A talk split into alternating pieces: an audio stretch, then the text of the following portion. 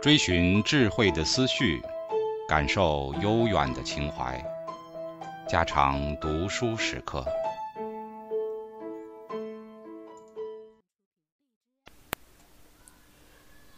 第二天早上，他也不敢问他，因为他准会嘲笑他。梦是心头想，他这么迫切的思念他，连睡梦里他都会打电话来说“我爱你”。他的态度也和平时没有什么不同，他们照常的出去玩了一天。流苏忽然发觉，拿他们当做夫妇的人很多很多，仆欧们，旅馆里和他搭讪的几个太太、老太太，原不怪他们误会。柳原跟他住在隔壁，出入总是肩并肩，夜深还到海岸上去散步。一点都不避嫌疑。一个保姆推着孩子的车走过，向刘苏点点头，唤了一声“范太太”。刘苏脸上一僵，笑也不是，不笑也不是，只得皱着眉向柳眉去了一眼，低声道：“他们不知道怎么想着呢。”柳元笑道：“换你范太太的人，且不去管他们。”倒是换你做白小姐的人，才不知道他们怎么想呢。流苏变色，柳原用手抚摸着下巴，微笑道：“你别枉担了这个虚名。”流苏吃惊的朝他望望，蓦地里悟到他这人多么恶毒，他有意的当着人做出亲瞎的神气。使他没法可证明他们没有发生关系，他事成骑虎，回不得家乡，见不得爷娘，除了做他的情妇之外，没有第二条路。然而，如果他迁就了他，不但前功尽弃，以后更是万劫不复了。他偏不，就算他枉担了虚名，他不过口头上占了他一个便宜，归根究底，他还是没得到他。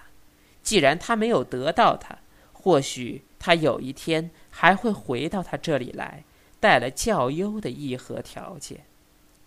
他打定了主意，便告诉柳原，他打算回上海去。柳原却也不坚留，自告奋勇要送他回去。流苏道：“那倒不必了，你不是要到新加坡去吗？”柳原道：“反正已经耽搁了，再耽搁些时也不妨事。”上海也有事等着料理呢。流苏知道他还是一贯政策，唯恐众人不议论他们俩。众人越是说的早早有据，流苏越是百会莫辩，自然在上海不能安身。流苏盘算着，即使他不送他回去，一切也瞒不了他家里的人。他是豁出去了，也就让他送他一程。徐太太见他们俩正打得火一般的热，忽然要拆开了，诧异非凡。问流苏，问柳原，两人虽然异口同声的为彼此洗刷，徐太太哪里肯信？在船上，他们接近的机会很多，可是柳原既能抗拒浅水湾的月色，就能抗拒甲板上的月色。他对他始终没有一句扎实的话，他的态度有点淡淡的。可是流苏看得出，他那闲适是一种自满的闲适。他拿稳了，他跳不出他的手掌心儿去。到了上海，他送他到家，自己没有下车。白公馆里早有了耳报神。探知六小姐在香港和范柳原实行同居了，如今他陪人家玩了一个多月，又若无其事的回来了，分明是存心要丢白家的脸。流苏勾搭上了范柳原，无非是图他的钱，真弄到了钱，也不会无声无息的回家来了，显然是没得到他什么好处。本来一个女人上了男人的当就该死，女人给当给男人上，那更是淫妇。如果一个女人想给当给男人上而失败了，反而上了人家的当，那是双料的淫恶，杀了他也还污了刀。平时白宫管理，谁有了一点芝麻大的过失，大家便炸了起来。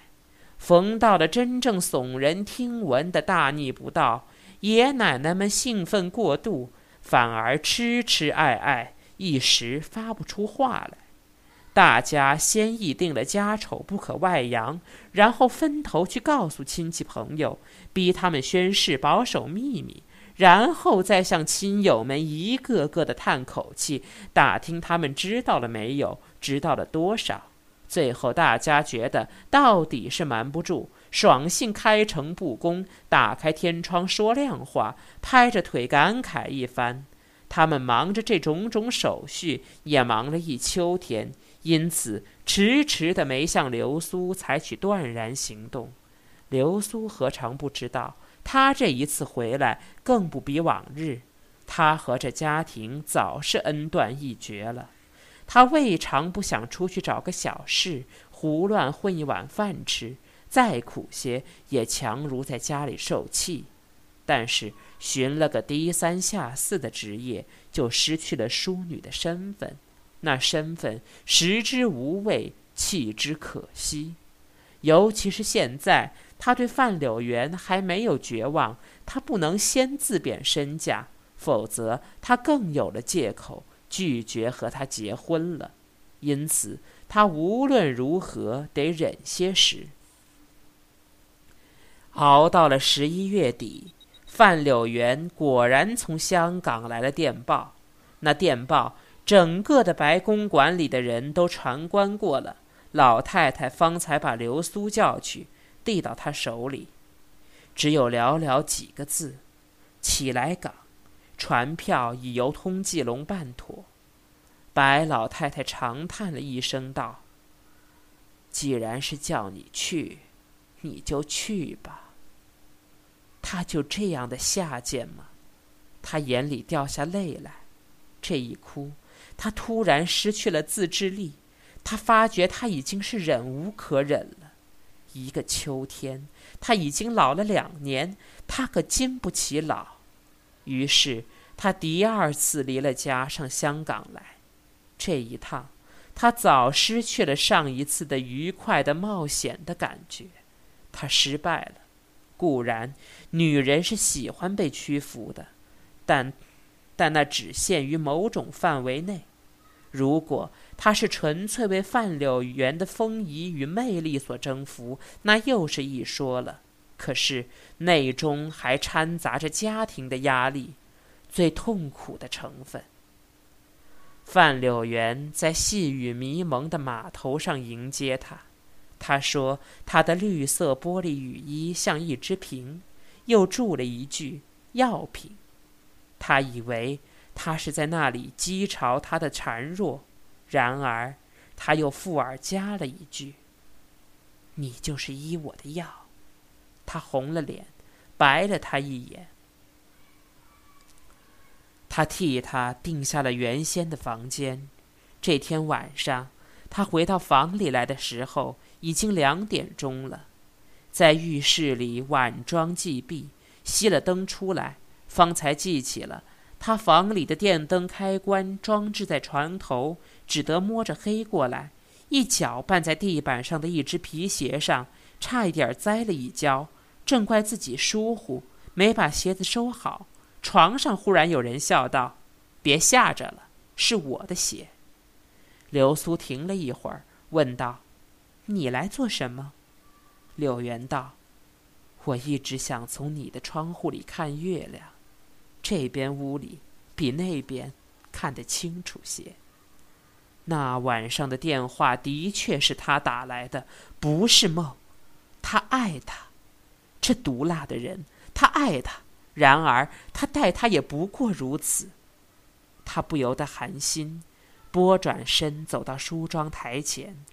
十一月尾的鲜月，仅仅是一钩白色，像玻璃窗上的霜花。然而海上毕竟有些月意，映到窗子里来，那薄薄的光就照亮了镜子。流苏慢腾腾摘下了发网，把头发一搅，搅乱了，夹叉叮铃当啷掉下地来。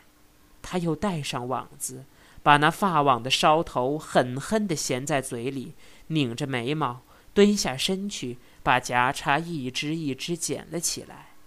柳原已经光着脚走到他后面，一只手搁在他头上，把他的脸倒搬了过来，吻他的嘴。发网掉下地去了，这是他第一次吻她。然而，他们两人都疑惑不是第一次，因为在幻想中已经发生过无数次了。从前，他们有过许多机会，适当的环境，适当的情调。他也想到过，他也顾虑到那可能性，然而两方面都是精瓜的人，算盘打得太仔细了，始终不肯冒失。现在这忽然成了真的，两人都糊涂了。流苏觉得他滴溜溜转了个圈子，倒在镜子上，背心紧紧抵着冰冷的镜子，他的嘴始终没有离开过他的嘴。他还把他往镜子上推，他们似乎是跌到镜子里面另一个昏昏的世界里去了，凉的凉，烫的烫，野火花直烧上身来。